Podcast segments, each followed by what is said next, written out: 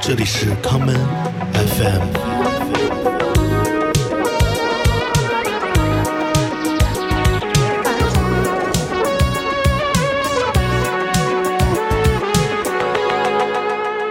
哎，还没开始聊呢是吧？已经开始了，哦，那那要不暂停，咱就是大概用用梳理一下嘛，还是即兴就行。不用梳理什么呀，这就开始了。行，OK。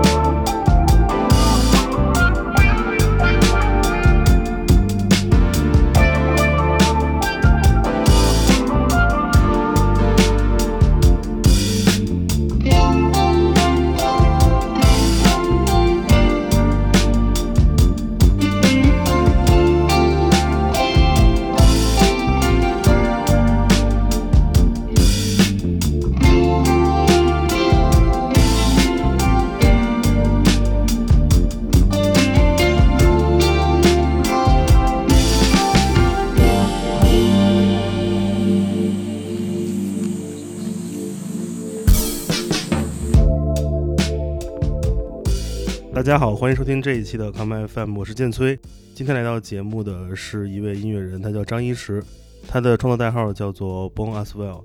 很多人如果关注我的微博，可能会看到前一阵我发了一条比较诡异的微博啊，我说我听了一张唱片，这张唱片有可能是改变中国近十年来音乐历程的一张唱片，说的不是别人，就是他。呃，把张一石请来了，跟大家打个招呼。大家好，我是张一驰，然后我 A.K.A. A K A Boy as well。对啊，那个就是我们在一个冬天聊聊他的那个很暖的音乐。呃，就是既然作为我们节目这个比较常规的一个音乐人的聊天儿访谈节目，咱就不能免俗，我就得有一套问过无数人、无数的问题来对待你， OK，没问题。就是庭审计时开始了啊。嗯嗯，给大家讲讲你小小时候都听什么音乐吧？小时候听的音乐，小时候那得分哪个阶段吧？我想想，小时候你就从你最开始有意识的自己要听歌那会儿想，啊，有意识自己听歌是，就是小时候在德国，我姐给我一个给我一个那个 M P 3嘛，嗯当时用的 M P 3然后在 M P 3上听了一些，就是最早听的是那种 R B、Hip Hop，嗯比什么那会儿火的 Chris Brown、哦 Usher、 ，OK， Lil Wayne 什么的。嗯然后后来到了高中之后，就开始听摇滚，玩乐队嘛，玩朋克。那会儿听朋克最多，这这步子跨的够大对，的，跨的是非常大。就中间有一个非常，呃，生硬的一个嗯转折，是一七年左右，有有一段时间，我就突然不听摇滚，嗯开始听一些偏 groove、偏氛围一点的这种嗯，独立音乐。所以从小就接触到了这种黑人音乐的比较流行的、比较容易接受的这些氛氛围。对当时喜欢这样的音乐吗？当然特别喜欢，嗯，因为我回想一下，虽然中间大部分时间都在听摇滚，但其实最追溯最早的话，我觉得八九岁那会儿。嗯或者十岁左右，嗯初中小学那会儿听的音乐影响还是挺大的，就那种黑人 R&B，嗯虽然也不是不是那种比较主流的，但是我觉得那会儿那些就是那种感觉，我觉得还是有一些比较关键的影响吧。当时因为你比较小嘛，嗯，肯定你听的音乐有限。对如果现在回忆当时最直接的、最生理的喜欢这些音乐的理由，你能想到吗？是旋律，还是节奏，还是它整体给你的那种声音？整体的那个声音吧，嗯对，嗯，整体那个感受感觉，因为那会儿我也就是刚开始听那些音乐的时候，我不会任何乐器，啊，也没打算说做音乐，只是说我姐那会儿很喜欢音乐，然后就给我分享这些东西，然后当时听也不知道该听什么，就记个大概的感觉。我们节目前一阵儿来过一个嘉宾，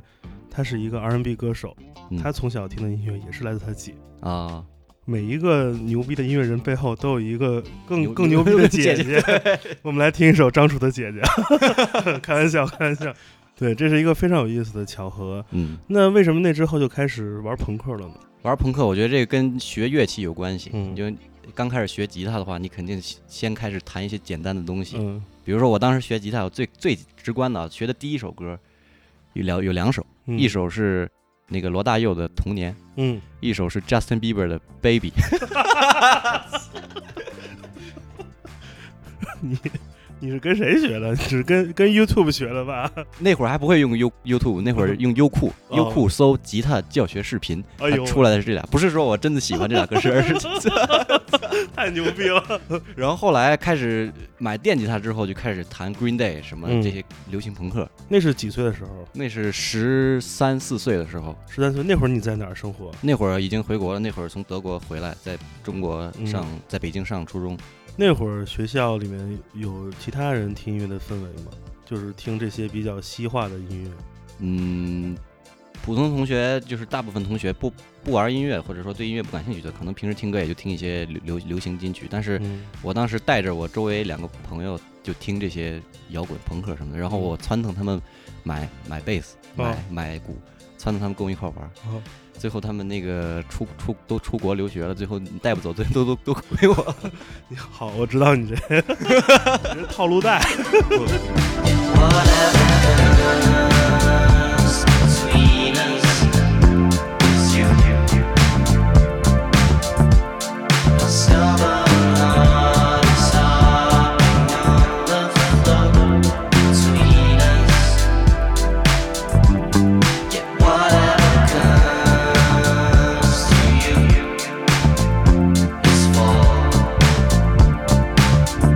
Blaming on each other's death again, again. 那个时候，呃，你喜欢音乐有没有哪些疯狂的事儿？比如就是，一般小朋友喜欢音乐都是攒钱不吃饭，拿钱去买唱片啊，或者买乐器等等。但是你嗯那会儿应该不用花钱买唱片了，，对，大量可以网上听。对，有没有哪些嗯还记得的？就是作为一个中学生那会儿比较夸张的行为，比较夸张的行为就是那会儿总往新街口跑，没事儿就坐地铁，就是去往逃课去新街口，因为吉他什么的，呃，要要修。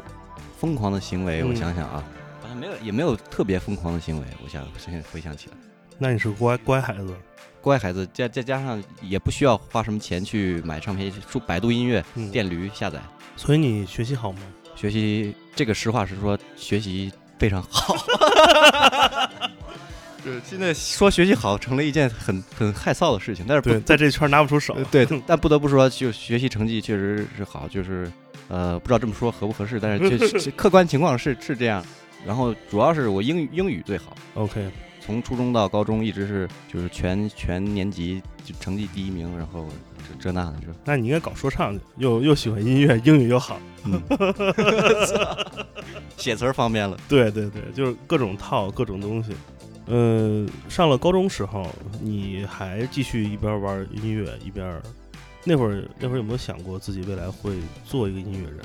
嗯，有想过，但是因为那会儿起，因为学习太好了， 所以 只是想想。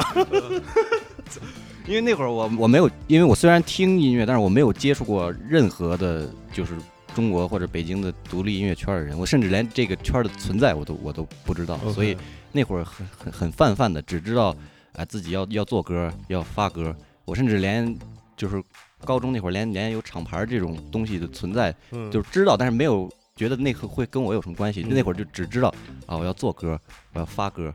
然后我要写点文案什么，配点嗯图片。想过要成为职业音乐人，但是完全没有具体的规划。我想问一个问题，嗯那个时候你听的大量都是西方音乐，嗯，那会儿你听国内任何本土的音乐吗？不听。这就是一个非常有意思的话题。嗯，对，我认识很多跟你年龄差不多的现在做音乐的人，在整个自己的青春期，从初中到高中期期间，是一点儿都不听中国本土的任何音乐。嗯，有没有回想过自己当时的理由？ 这是为什么是吧？是因为英语太好了？呃，跟这个没有直接关系，但主要是可能觉得，我觉得跟从小在国外生活的关系有有关系吧。嗯然后那个再加上我姐姐也是，就属于那种呃思维比较西西化、比较西嗯方的，从小在德国生活嘛，然后给我传输这些最早接触音乐就是这些东西。嗯然后不会专门去听中国的本土的音乐，因为当时确实也没有特别喜欢的。至于这个东西为什么为什么我也很奇怪，有时候心想从小没有听过任何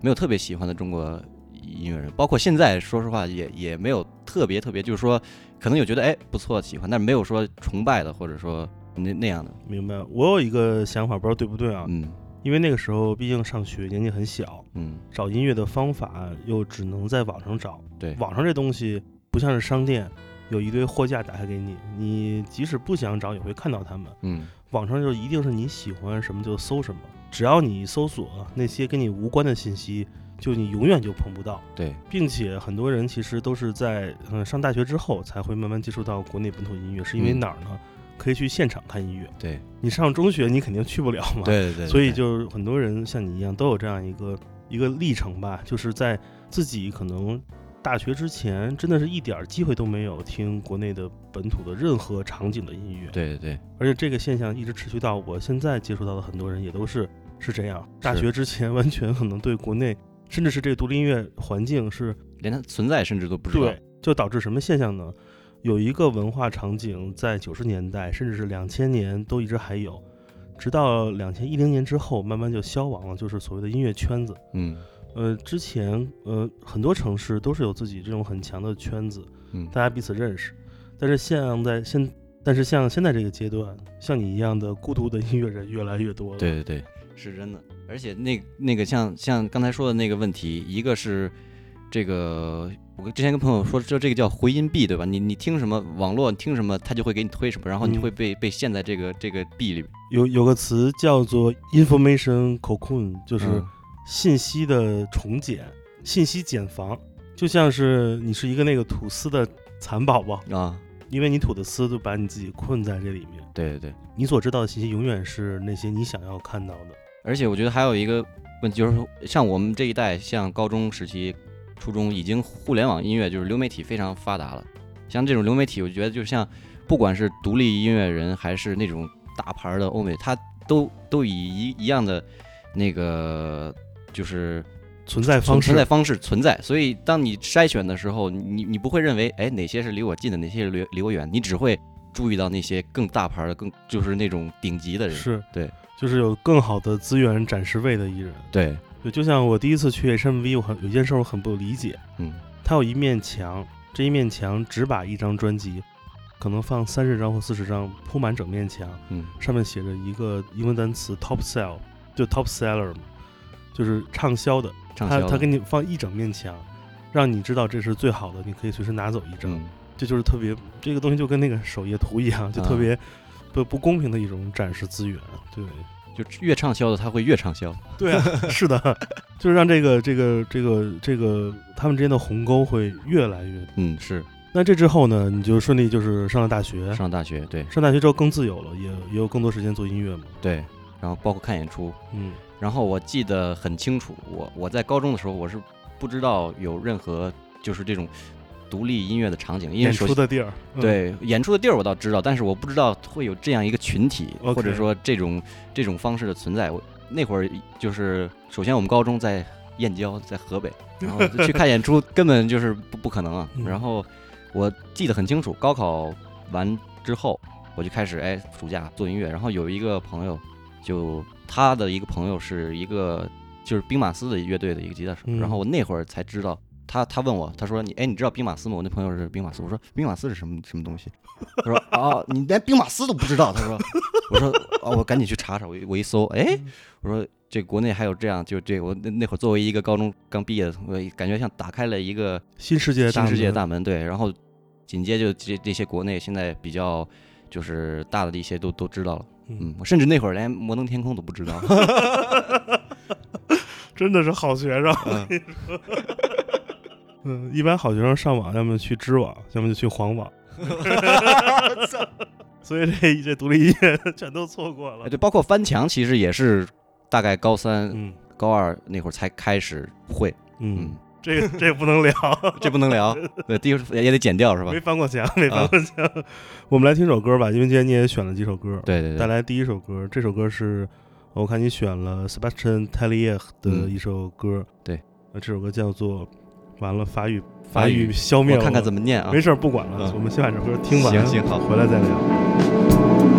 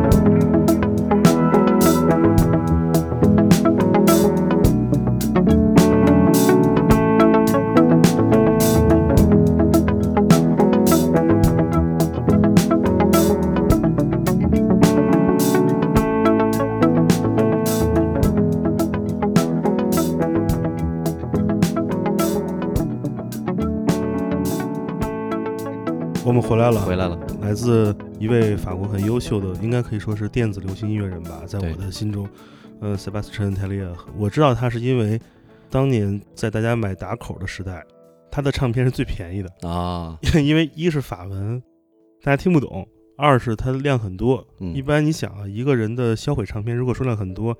一定是没人买，对，所以我就用五块钱基本把他的唱片都买齐了。最喜欢的那张就是穿着黑色礼服，手在那儿拿着胸口有一个毛，就是一个胸口丝巾那张。哦，对，那张是我最喜欢的。哎但那是张专辑是叫《Love Song》吗？不是，啊、不是不是那张不 Love Songs，、哦对对，那张我也知道。对，嗯，然后我很好奇，嗯，你是在呃网络流媒体时代听音乐的人，嗯，你怎么会发现他的？哦，我发现他是因为国外有一个就是叫《Late Night Tales》，哦，我知道了，是不是艾尔的那个合集？对他们请啊来 Air，然后 Air 在里边选了这首歌，我当时一听，对，因为因为那个艾尔特别推崇他，对，嗯嗯嗯，然后我特别有意思就是。那张很好听，对啊嗯，Air 的那个合集里还有一首谭盾的音乐 对对嗯对对对， 当时惊了，我操！嗯 挺好的，挺好的。 不是这期出来，我我得给谭老师把链接发过去，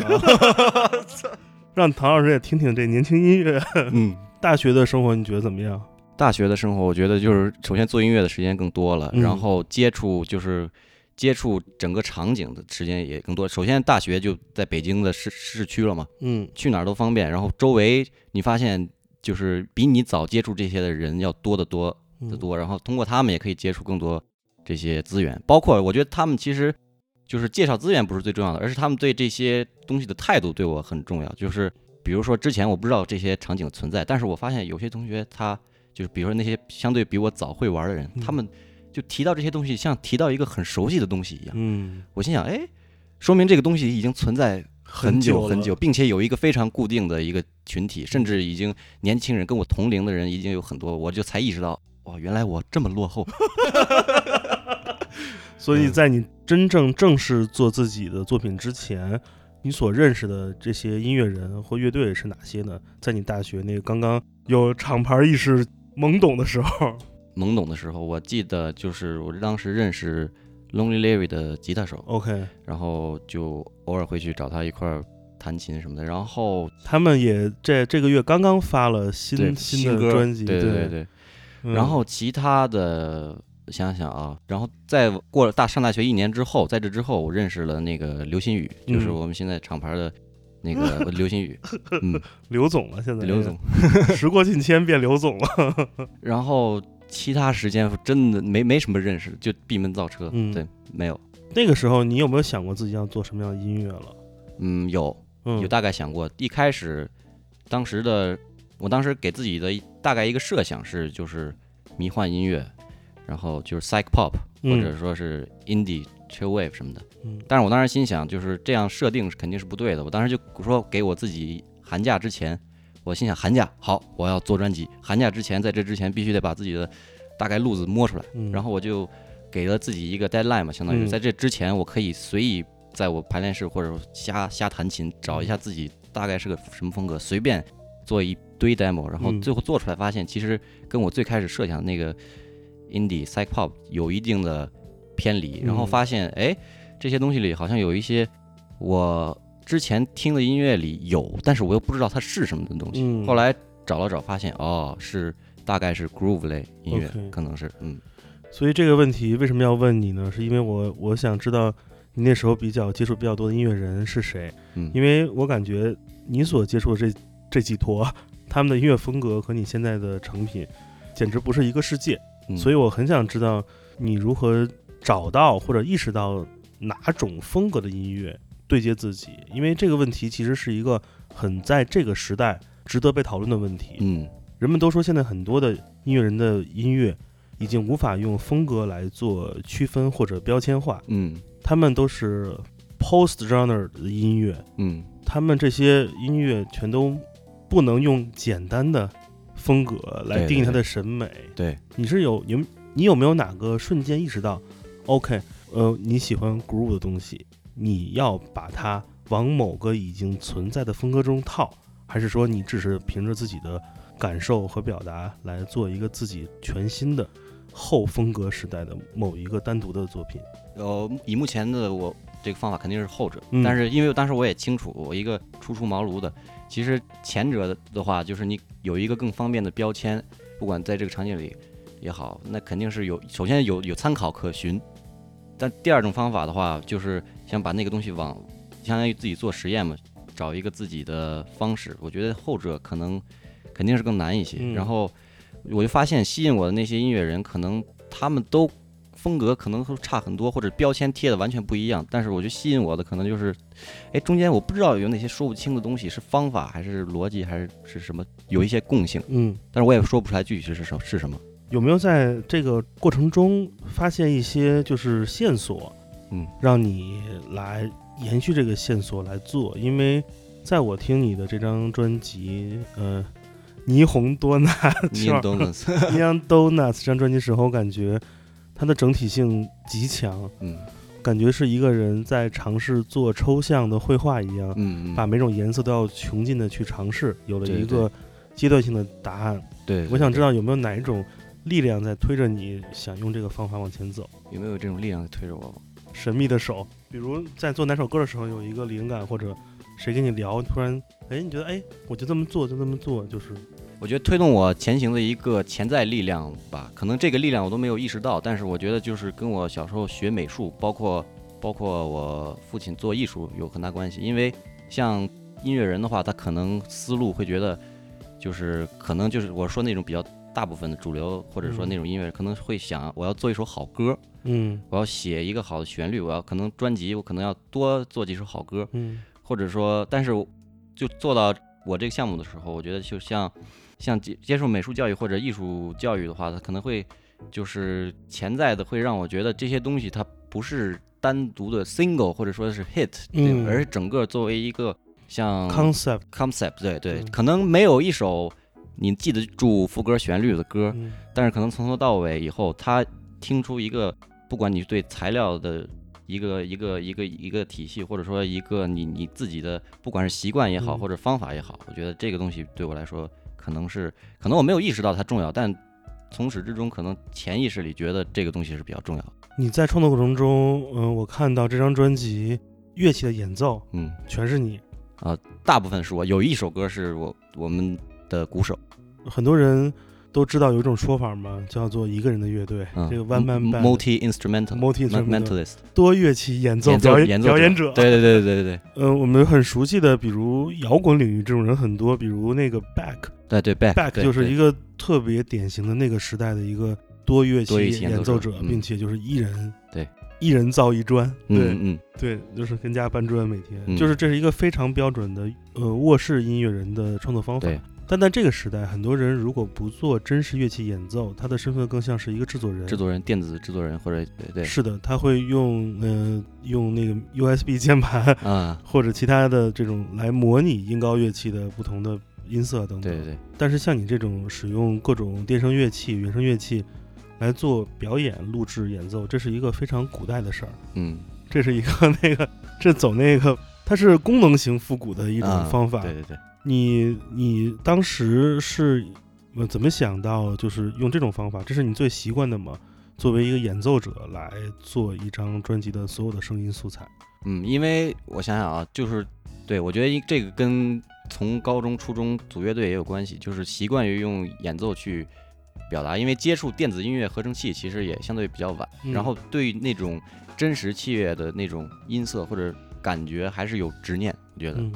因为像这种制作人，他完全可以用很多电子乐器替代很多东西，甚至比那个要在某些特定风格上要出效果。但是就是有些东西是是还是有有执念吧，有对那个那个味道的一个对对一个执念，对？那你会产生对自己演奏方面的不自信 有太有了，真的。聊到这个，聊到这个，这聊到这个，因为一开始决定哎 boys 要做，哎怎么做呢？是乐队还是个人项目？个人项目。嗯个人项目怎么办呢？要要录对吧？找谁录呢？没人， 找不着人， 呃我自己自己录。然后我心想，哎，我会会会吉他，会键盘，会会贝斯，但是鼓不太会，所以我高考之后就专门儿练了练鼓，练了半年的鼓。 OK 虽然练到现在也打得不咋地吧，歌里鼓也不难，但是我心想，如果鼓那怎么办？那那只能自己练，那也没办法，我就练。当时特别头疼，特别头疼。就但是好，就现在专辑发了，人家鼓也也录了，就这样。都是被逼的。啊，那你会不会担心，比如说，当你有一个特别好的想法，但是没法实现是吧？对这点会不会着急？会不会就是特别打消自己这种做一个个人计划的时候那种信心？啊，一开始会的，但是我后来想了一想，有时候作为一个音乐人或者创作者，你不光想的是趣味导向的是我我想要什么，我喜欢什么，而是你就是我我能干什么，就是。我我如果我如果我如果只想干我喜欢的音乐，嗯那我可以顶天儿了。我我可以喜欢这个，我可以喜欢那个。是但至于我能不能做，所以我说那一个月就是寒假前的那两三个月，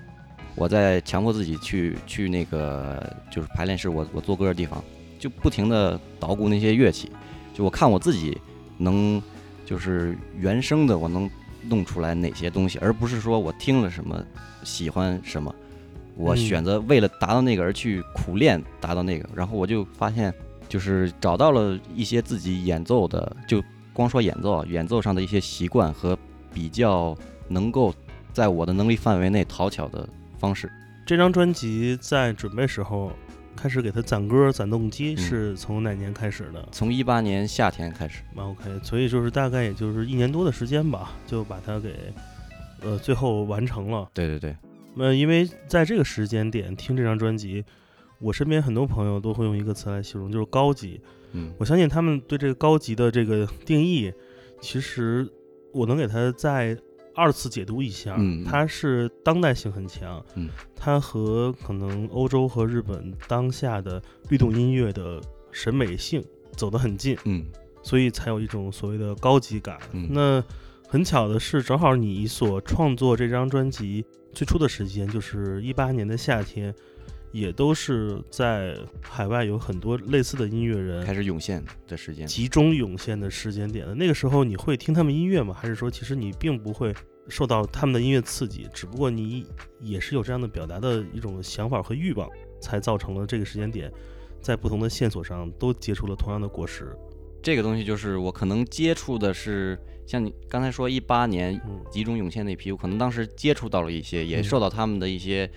不管是鼓励或者影响也好。嗯比如说比较明显的就是比较就当时那个 Tame Impala，还嗯有那个 Mac DeMarco，特别明显，对 对，就是当时看到他们，虽然他们也都是比较早就开始用这种方式，但是的没有在那个集中涌现，就因为像一八年、一九年之后，有很多非常年轻的，甚至跟我一样大的这样这类音乐人出现，但是我可能听到的是像像我说的那俩，嗯相对更前面一点的这种，这个那两个人，因为也也都是 multi instrumentalist，、然嗯后也是偏有一五年之后出现的， ，Tammy Pala 比较不同的是，Tammy Pala 他所在的是一个非常强大的澳洲的这样一个群体性对中，对对对对他身边有无数个那个好的乐队，比如池塘、 ，Pond， Pond，哦对，比如很多他们的各种分支的，等于说他们周边聚散着一大群在对东东澳洲的那一些呃乐手们，对导致其实它是一个非常有着七八十年代美国方奏音乐圈那种以牛逼乐手为基础才造的一个新的声音场景，嗯是他们的一种尝试带来了 t a m i p a l a 这种特别不一样的声音。嗯但是另外一位就是那个谁。 ，Mac DeMarco， Mike DeMarco，他其实身份更像是一个 producer 了，嗯他在幕后的创造性会很强，对对。但是你选了一条居中的道路，对对你对，选了一个最难的路，对我选了一个最难的路，这我我越来越发现了，真的嗯，因为这两年那个 Mike DeMarco 他也自己做制作人，对，推了好多十几岁的小孩儿。嗯我我我上个上周还在上海看新的一期《抛派》杂志的嗯一期特刊，有他的采访。嗯，嗯我感觉这种方向其实是一个特别新的，因为对他来说，他所想到的音乐的新的程度已经很多了，嗯，但是他自己无法用演唱表达权，所以嗯才会请很多人。我也觉得，其实制作音乐是一个不太一样的创作的选择吧。嗯就是很嗯多人，很多音乐人选择创作，就是比较在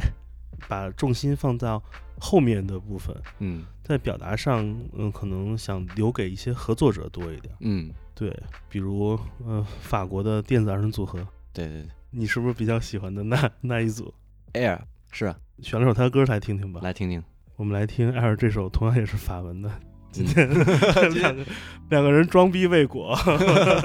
选了一堆歌都不会读，都不会。读。我们来听听艾尔的这首歌，回来咱们聊聊关于制作方面的故事。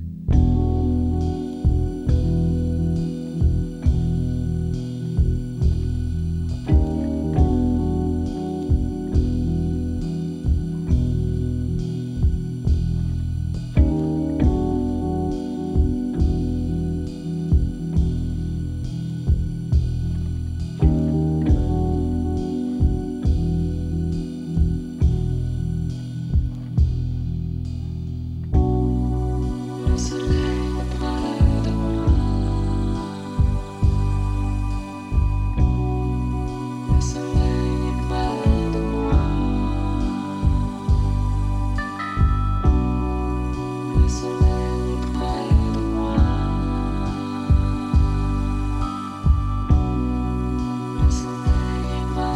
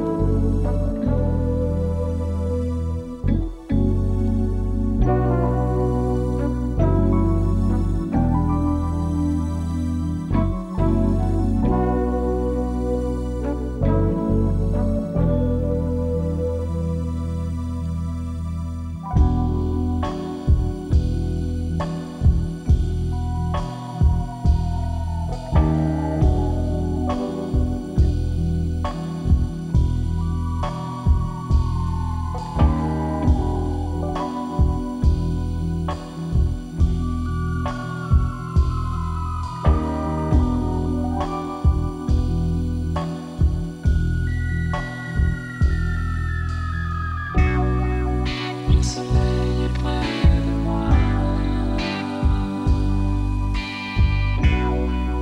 Le soleil est près de moi. Le soleil est près de moi. Le soleil est près de moi.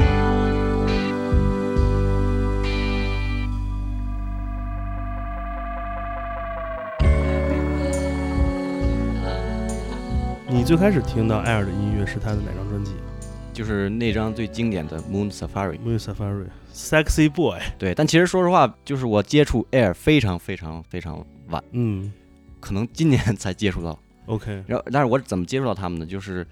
我也会听一些给一些朋友或者听，或者说一些看一些网上的评价，然后。就我总看见几个字眼，首先 Tame Impala 说，哎，可能 Boys 说，哎，有点 Tame Impala 的影子，但嗯是有一些人就说，让我想起了 Air，你看的是网易云的评论吗？是网易评，也有一些就是这个我我其实之前给就是重塑的华东 OK 发过就是因为之前有一次他租排练室嗯，在宋庄附近，他说他们当时没排练室，然后正好我那儿有一个空闲的房子，他就过来，我们算是碰了一下，嗯然后后来就是呃专辑发了之后，我就大概转给他说转给你，这是我的专辑听听，然后他当时就就回了回了一下，说让我想起了 Air。嗯什么的。然后我当时也没有具体听，后来也没有很多吧，有出来两三个人说 air air air air air air，, 嗯我说 air 是谁啊？我今天找出来听了一听，哇！然后我我觉得我第一反应是找着新新偶像了，新 大陆。对， 艾尔的音色是一绝。一绝太绝了，真的。他们，我其实我最喜欢的艾尔，其实是他们在做那个 Virgin Suicide 时期，啊、当时他们的声音其实加了很多传统的法式浪漫歌曲的嗯声音嗯方法。呃，Moon Safari 的时候，其实那个声音是很时髦的，在当年，对对对，反而他在做 Virgin Suicide 时期，声音落下来了一点。嗯但是像他们做那个呃一万赫兹的时候，嗯其实那个是我比较进不去的感受。嗯我更相信他们其实，在后面越来越不再钻研音色，不再玩这声音时候，就是声音会更自然，嗯，整张听下来都会很舒服。嗯但是他们确实像你说的一样，真的也是曾经在我听音乐履历中是一个大神级别的存在。嗯嗯嗯，这种就是你看，他他们是两个人在一起工作跟创作，两个人之间肯定会有一些讨论，嗯包括声音选择上的、处理上的一些等等。对，他们不是孤独的创作者。嗯你作为一个相对孤独的创作者而言，你有没有想过要跟谁来做一些比较长期的讨论，甚至是你有没有已经有这样的人，是你做音乐上经常会有询问或者想沟通的这样一个对象？他像是一个 supervisor 一样的角色存在。流星雨，流流星雨，对，就是，然后包括睡狗的阿炳，我们经常会在一起聊一些关于制作方面的我很多问题，也会问问问他，互相讨论一块儿玩儿什么的，嗯一块儿。包括今天我就刚从他家过来，我们一块儿测评了一堆画放设备什么哦，的。是 吗？啊，贵的画放，对，贵画放就比一比，贵的便宜的互相都比一比。然后至于长期的合合作伙伴，我觉得我目前还没有足够幸运，还没有嗯觉得有这样一个人出现。因为首先就是像比如说，可能我觉得真的合适的人，可能跟我也也就是没有那么，人家可能也不会跟我玩儿，可能估计，但是可能就是关系比较好，那可能我又我又比较觉得嗯不太能够在创作上信任或者怎么样，嗯，因为你现在的录制是自己来完成，对你的演出如果需要找很多人帮你实现，也就遇到一个问题，嗯，你需要有很多的合作的音乐人对来做这件事对，儿。乐手对，因为你我不知道你现在的演出的情况频次是怎样的。是专辑发发完之后吧？是的，呃，演出的频次目前在年底之前大概就只有三场演出可能，嗯然后合作模式是之前是一个非常灰色的这个一个方式吧，因为嗯像我这种，其实找乐手来是要帮我完成我专辑里写好的每个器乐部分的演演奏，是的，而且是完成是我编的版本，嗯可以稍有改动，但但是几乎是就是按照我来。其实这样，我换位思考一下，其实对来的乐手，如果没有工资的话，嗯如果不是作为雇佣来的话，可能会欠缺动力，或者会觉得有一点，嗯，怎么说呢，就是欠缺动力吧。嗯所以，但是我这个阶段，我又确实是可能没有这么大的经济实力去，嗯所以当时我们在现场宣传的时候是永远是放四个人的照片。 ，OK，然后永远宣传是一支乐队，就是现场的时候现场乐队。对，然后但是最近最近就是在成员上也出现了一些变故，我啊还在重新找乐手。但是现在我也想通了，这种东西就是一定要说清楚，要想明白，所以花钱雇乐手是一定的，是一定的。像像其他的，我不知道西方音乐人或者其他海外音乐人这种做个人创作，他们是如何解决这样的一个现场表演问题的呢？也只有乐手这一条路。对，其实我也就是很好奇他们这样的方式，但是我估计他们有一定名气以后，应该哦这些资金也都不是嗯不是问题，而且再加上我觉得就是，我我给你出一招，嗯出名很简单，明年送你上《偶像练习生》。 嗯，出名， 这是是出名了，但是没用，啊人家要不要我也不 一定。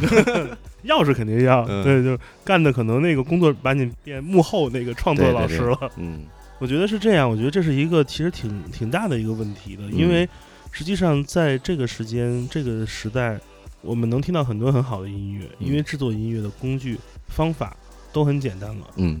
而而且你选的又是一个最不简单的道路。嗯，但是这些被创造出来的在网络平台听的音乐，并无法给任何独立音乐人带来收入。嗯，对，这个收入，连网络乞丐的门槛儿都够不着，对太对低对太低太了低。呃，著名的国内最一线的某独立的 hip hop 团体，在网络平台三年的这样一个数字收听的这样一个发行收入，也还不够五位数，就是嗯很惨很惨。以这个收入，你得活到一百岁对才能收回你的专辑制作成本。对所以演出是唯一的方唯一法的收入，对，但是如果演出是唯一对独立音乐人的收入来源的话，其实它跟音乐人所创造的表达方式是不相等的。对，难道以只能因为演出来赚钱，就不允许那些很绝大部分的很好的卧室音乐人或者说独立音乐人的存在吗？这是一个不对等的。嗯，对，我觉得好的音乐，哪怕在现场就放一个投影，看一个 MV，或者直对接对对，试听会，事情会就是这个演出没有真人，我我我拿一对儿百二十组音箱，做一个超大的这个 sound system， 嗯，咱就放歌。用最好的功放是吧？对对，那宇宙级的功放，嗯，所以我觉得其实并不是没有方法吧，嗯可以找一条自己的路。对对，因为怎么说，铁打的营盘流水的兵。嗯呃，专辑好就没有毛病。嗯，我们来听首歌吧，再来听首专辑里的歌，有哪首你特别想给大家放的？有那时候想特别想给大家放的，放一首《Another Human Being》吧，专辑里一首嗯短的、短曲目，倒数第二首。 Another Human Being，我们来听听这个另外一个人类。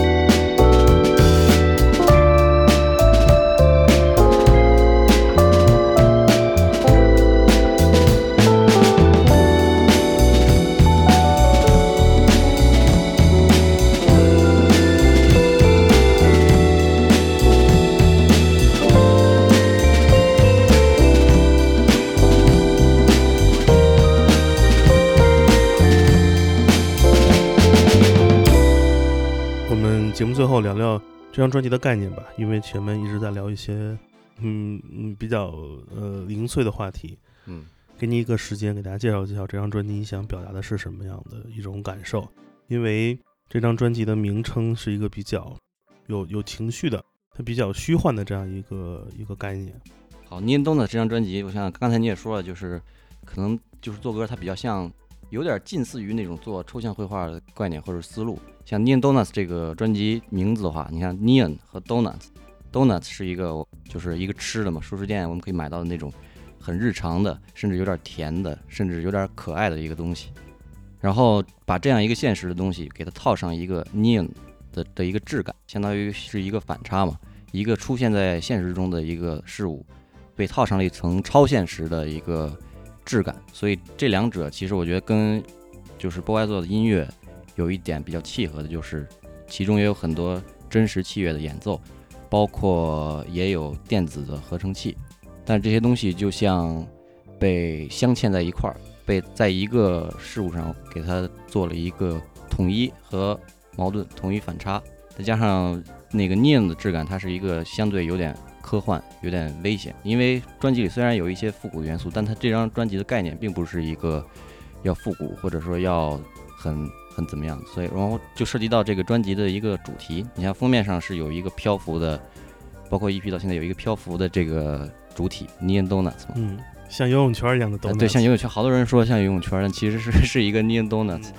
然后就是我当时设想了一个概念，就是这个，因为我在现实生活中不是一个特别擅长表达情感的人，包括这张专辑里歌词的含量其实也不是很多，但是设想了一个大概的一个叙事，就是说一个没有人类情感的人再去试图探讨，或者说去尝试寻找就是自己身上的这些情感人性的部分对人性的部分，对。 ，humanity，对，所以你看整个专辑的排序，从头这歌词很少，包括歌词内容讲的是一些好像一个仿生人在组装自己，到最后最后最后越来越开始变旋律变暖，歌词变多，变得更温暖，嗯，所以是这样一个概念。人味儿是慢慢出现的。对对对，你刚才说到，你其实不太想让这张专辑的感受那么那么暖，它是嗯有一些这种非人的一种一种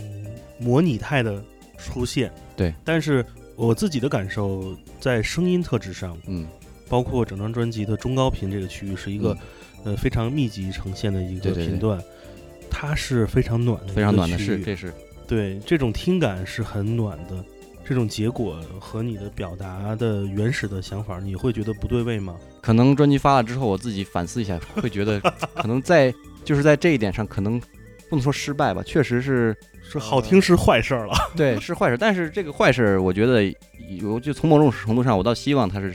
失败的，因为它可能我更知道下一张该怎么做。嗯，这张专辑很甜，真的是很很甜很甜很的很一个。所以我当时听完之后，我个人对 “donuts” 这个词的选择觉得很准，嗯，它给人的感受就是那样一种外形很美又很甜，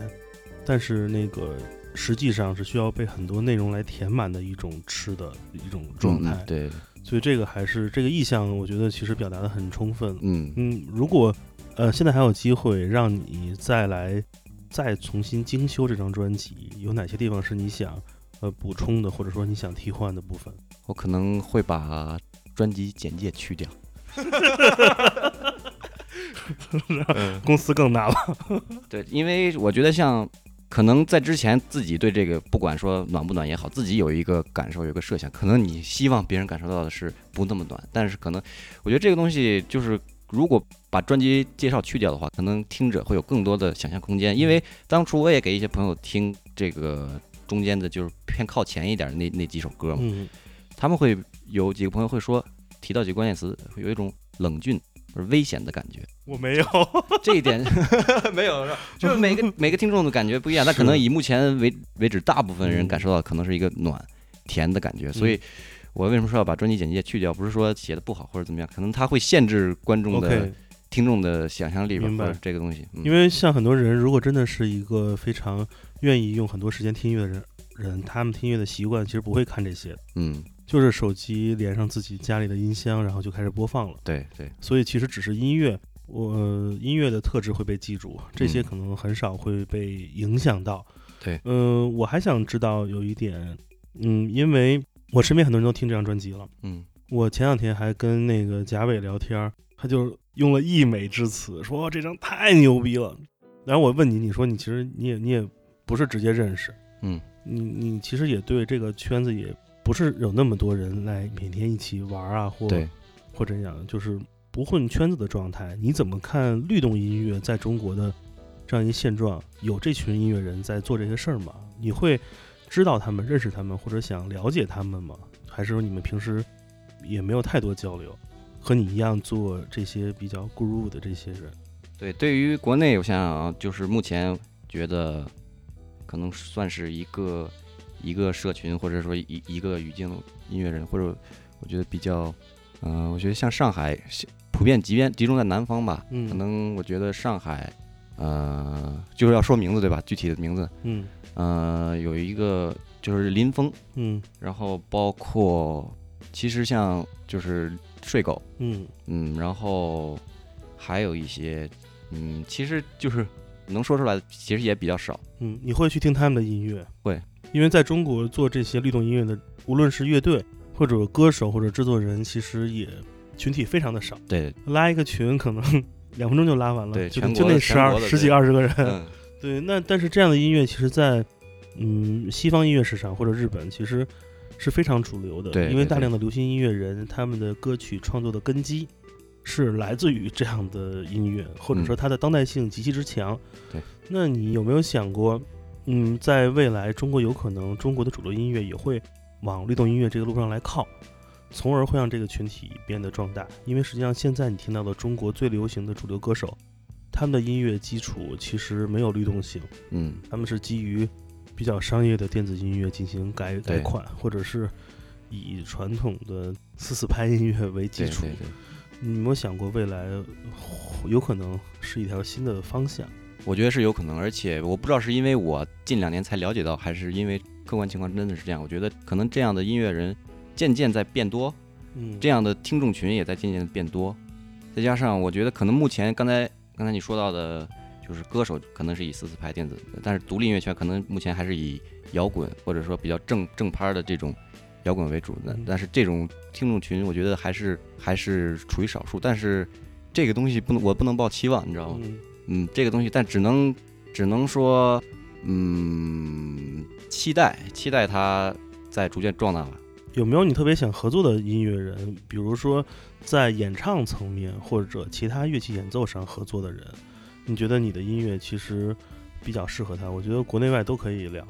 我提这个问题的理由是因为我觉得你的音乐的承载性很强，它特别像加了很高浓度的盐水，嗯，可以让很多物种、 很多声音类别在其中漂浮着。嗯所以它有这样的特点和特质，因为它有一种非常当代性的普遍的声音的听感，嗯它又不会像很多有明显的概念表达音乐人，会有一种特别那种个体化的声音，嗯让人别人无法接近。你的音乐是很容易走入到其他的人的呃世界中的。嗯我觉得这个形容我挺恰当，好恰当、啊。嗯 哎，我突然想到一个，就是北京有一个算是制作人和嗯歌者，就是叫 Fish Doll。呃，叫什么 Fish Doll， fish doll？哦，我不知道，嗯，然后就是我可能就刚才你问到这个问题嘛，就如果说我我就特别觉得他的人声 vocal 嗯就是我我我比较我如果说要合作，很期待出现在 Boys Out 的音乐里。期待一下，对我也回去听听。你把名字待会儿嗯节目之后发给我。 OK，因为我一直想能在这一两年能跟越来越多的做律动音乐的音乐人来聊天儿，嗯，然后逐渐梳理出来中国律动音乐这个版图在哪里。因为中国当代律动其实是一个非常包容的，嗯包括很多音乐人，他们比如咱昨天聊地词，嗯地词的音乐也不是被音乐风格所限制的进行创作，对在整个律动中会寻找非常合适的表达。而且现在我也能听到各种各样的新的做 new soul 音乐的音乐人，会用雷鬼音乐做基础来、啊，来做尝试，但是他们都很好听，是因为他们在鼓舞方面都是以此为一个出发点。嗯你平时如何收集自己在做一首歌的律动上的一些想法，或者它的这些动机是从哪儿来的？因为你你会用在自己的工作室打鼓的方式先记录这样的节奏型，还是说你用什么方法来累积这些灵感和小想法？嗯，明白。就首先肯定是从一些唱片里听到的，嗯但是就是有一点就是在做 demo 的时候是不能听唱片的，就是我就不听， OK，因为很容易被带走，或者说拐拐偏了。对拐偏，或者你脑子里想出一个旋律，其实你以为是新新的，其实是你刚听过那是个。的，就像有时候你走路在雪天走路，你会不自觉的踩过别人别人踩过的脚印儿走，对对，它是一种不自主的行为。所以像像这种卧室音乐人，我觉得可能虽然周围没有乐手，但是其实像那些机器、鼓机或者这些乐器，就是无非就是跟这些设备相处嘛。嗯，所以先是先是瞎扭一扭，在这看这些这些设备想说什么话，有什么话好说，或者说选一些呃，我有我有一些一个不大的一个素材库，嗯就像 sample 里边有一些呃四小节的一些 loop，嗯先放进来，拽进来，嗯先给自己点灵感，再最后再一点一点填，把这些东西再盖掉，把它嗯去掉。对，这 样这个就很像那个学书法的过程，啊，对对对对对 对对对，太好玩了。嗯这张专辑的制作混音部分，我是来自美国的非常优秀的一个厂牌，一个音乐公司，嗯呃，Stone Throw。，Song Throw Records，对，对，这次跟 Stone Throw 合作，呃，有什么感受没有？就是母带，母带是他们做的，然后就是合作，首先第一就是效率，我觉得真的很高，嗯，而且出乎我想象的是态度非常非常好，因为像这种我我知道这个厂牌就是这个公司很久很久了，也没有很久，两三年，嗯，然后我当时心想啊，去那儿做人家屌我们，屌屌我们，对对对。后来发过去以后，他先是回了一个表格，嗯就是那个表格里边有有无数的勾选的选项，嗯小标签儿可以选嘛。嗯然后我第一反应是，因为这除了是我第一次跟 Stone Throw 这种级别的母带合作之外，嗯也是我人生中第一次做母带，是，所以我当时第一反应是，哦，真真专业。第二反应是，啊，可能人家行业这已经成了一个约定俗成的一个、嗯一个方法了。嗯，然后，所以其实这个母带做了挺多版的，嗯我也有无无数的问题，就是我发过几几百字的邮件问他，然后他也给我回了几百字的邮件呵来解答，嗯然后每次改版改了大概三四版，每次的回复效率也非常快，嗯嗯，所以这个合作过程我觉得是非常非常愉快，而且做完之后那个成品我也觉得是就是比较满意的。那如果之后再合作，你还会跟他们合作吗？或者说，呃，有哪些就是你觉得值得国内的同行来学习？比如说工作文件上或者流程上有哪些东西，你觉得其实对于一个独立音乐人帮助会很大的？我觉得就是那个表格上的那几个小块儿的一个选勾选，嗯，你给大家介绍一下这是什么表格？，就是表格上有一些常规的，比如说，哎，给我你的响度要从零到十要多少 OK， 然后你的借鉴了唱片，借鉴的就是 sonically，他说 OK，不是说你做这个时候借鉴了什么唱片，而是说你你喜喜欢哪张唱片的音色，嗯，大概给个参考嗯啊，再写几个。我觉得这些应该都算比较正常，对常规。然后可能他会写你关于你自己的混音，你有什么哪点不满意，有哪点满意，全都给我写出来。然后最后底下有一堆小方块儿，嗯上面有一堆就是比较 random、比较随机的 那种，嗯什么星座血型不是， 这里边有什么好冷的、热的、哦，宽的、窄的，嗯，那个都是二元的这种问题，对，然嗯后主流的、独立的、脏的、干 净的什么的，特别像选秀节目中导师问你想歌红还是人 红，OK，其实他是在做一种趣味上的判对对对判断对对和一种其实不用过多描述，但是一种对方向性的一种一种筛选，对，因为像就是尤其是跟这种混音师或者母带师合作的话，其实你用语言能说出来的东西其实非常少，你无非跟他说，哎，这块低频是不是有点少，这块高频是不是有点多？但有时候他即便把高频给你调到那个位置，他如果不理解你的这个美学取向的话，是的他也不对。所以嗯我觉得这些选项，它一勾出来，综合判断，它对你这个人的取向就有一个相对明确的概念，而且你不需要给他打字说。是的，对我觉得这个这一点效率上非常高。有个我很喜欢的音乐人，一个制作人，他叫 Phil Parrish，他有一个厂牌叫做 Sound Signature，嗯，就是声音的 signature。其实来自 Stones Row 他的这些问询和选择，就是想知道你的声音的这个标志，你的嗯这个 signature 是什么样子。我觉得这个事儿也是一个非常重要的事儿。对对，经常我会和音乐人聊，他们会着重跟我说他们想基于某个作品来表达什么事儿。嗯，而我和录音师、制作人或混音师聊，他们总想跟我说，他想给这乐队找到某一种声音，嗯在平衡创作表达跟声音特质上，这件事儿就非常像是一个嗯、理智和感性在一起合并工作的状态。嗯，光有感性的一面来做强大的这种情感输出，如果没有足够理性的技术支持，一定也不会让这个情感达到它的最高效能。对，希望你第二章继续努力。嗯继续努力。 嗯，特别感谢张一驰来到节目，聊的还行吗？聊得还行，非常好，嗯非常开 心。 行吧，那就行。最后我也在节目中打个小广告，如果大家喜欢我们的节目，欢迎添加我的个人微信，也就是剑崔的汉语拼音全拼，我会把你拉到我们的听友群中。节目最后再请张一驰选首歌听，我们就结束今天的节目了。最后一首歌选了一首来自英国的那个 Library Music 的厂牌 KPM 的。哦，KPM，嗯这是对大资料，对对对对对，就是所有封面都是绿绿色的那对个。对对，然后这一首是是我疫情期嗯间在 Spotify 上找到的一首， OK 当时就被吸引了，然后就是这首歌很喜欢，嗯然后在节目最后播放一下。叫 Mermaid，这 Mermaid，个对，我没记错的话，这应该是我我我我应该有印象这这个人，这是那个就是 KPM 出过一系列叫做一千系列，一千系列，对，这对就是吧那个里边。 OK 对 OK， OK，行，那就听这一首《Mermaid》，因为这两位音乐人其实我也不了解，但嗯是我有印象那个那个系 列。我也不了解，但我只只知道这俩人都是老头哦儿。我们来听最后一首歌，呃，我是剑崔，我是张一驰，我们下次见，下次见，大家多去听听 Boswell 的音乐吧，了，拜拜。拜拜。